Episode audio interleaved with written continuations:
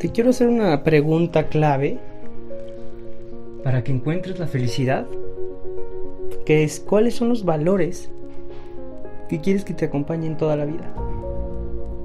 Y otra pregunta muy diferente que me gustaría que reflexiones es cuáles son los valores que realmente estás aplicando todos los días. Porque depende de los valores que tú selecciones los resultados que obtengas. Y en el momento en que tú decidas romper con un solo valor de los que has seleccionado, en ese momento se te empieza a caer todo. En ese momento empieza la tristeza, empieza la depresión, empiezan los problemas. Señores, apréndanse esto. Nunca tienes que romper con los valores que has seleccionado que te van a acompañar toda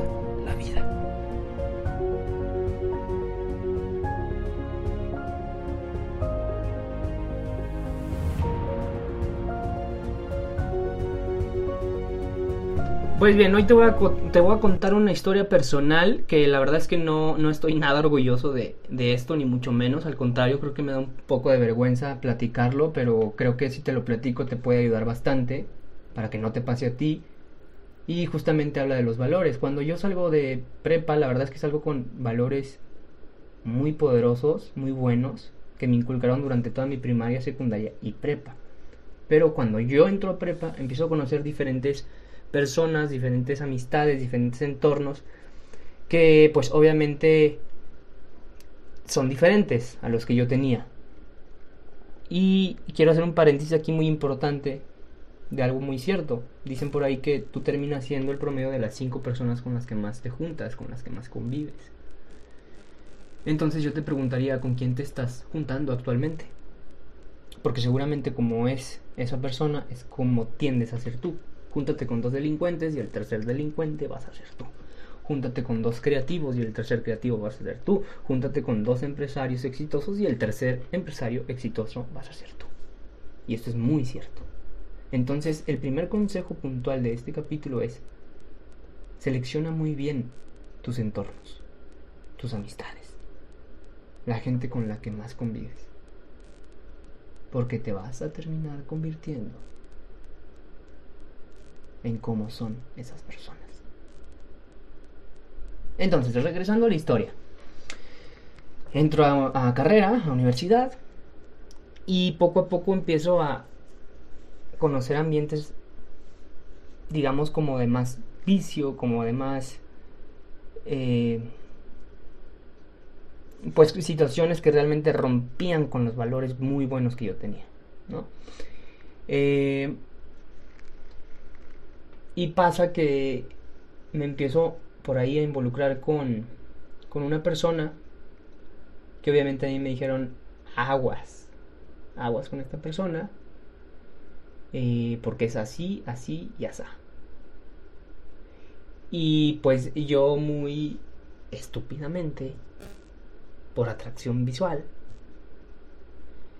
eh, dejé que ganara el instinto sobre los valores.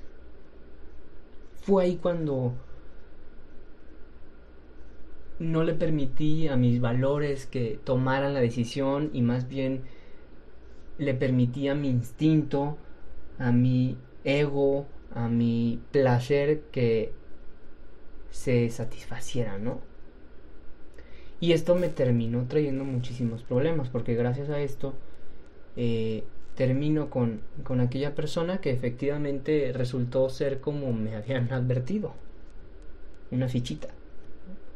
Y eh, en ese periodo experimenté cosas muy fuertes como la traición, la infidelidad, la mentira, el engaño, una serie de cosas que no iban con los valores que yo tenía y no iban con la persona que yo tenía. Yo me acuerdo muy bien que cuando a mí me estaba pasando eso, platiqué con uno de mis mejores amigos y, me, y, este amigo me dice, oye, güey, es que, pues a lo mejor es lo que te merecías, porque te digo algo, tú ya no eres como eras antes. Uta, cómo me dolió esa frase. Pero me dolió y me hizo entender que tenía toda la razón. Me dice, güey, tú ya no eres como antes. ¿Dónde están los valores que antes tenías? O sea, es error tras error el que estás cometiendo y me abrió los ojos de una manera muy importante. Pero probablemente en ese, en ese entonces era la cachetada de la vida que yo necesitaba para entender muchas cosas, ¿no? Sobre todo para aclarar esa situación de mi esencia, de cómo era yo, para darme cuenta de que me estaba perdiendo y para darme cuenta que había roto con todos los valores que yo había seleccionado, que me habían inculcado y que me habían dado cosas tan interesantes y tan importantes, que ahora los dejé a un lado y que como resultado me dieron algo muy muy malo que no le dejé a nadie.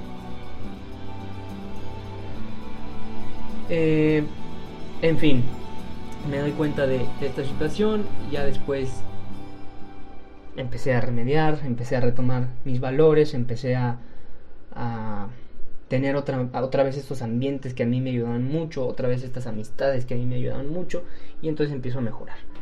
Eh, ¿Qué es lo que quiero que entiendas?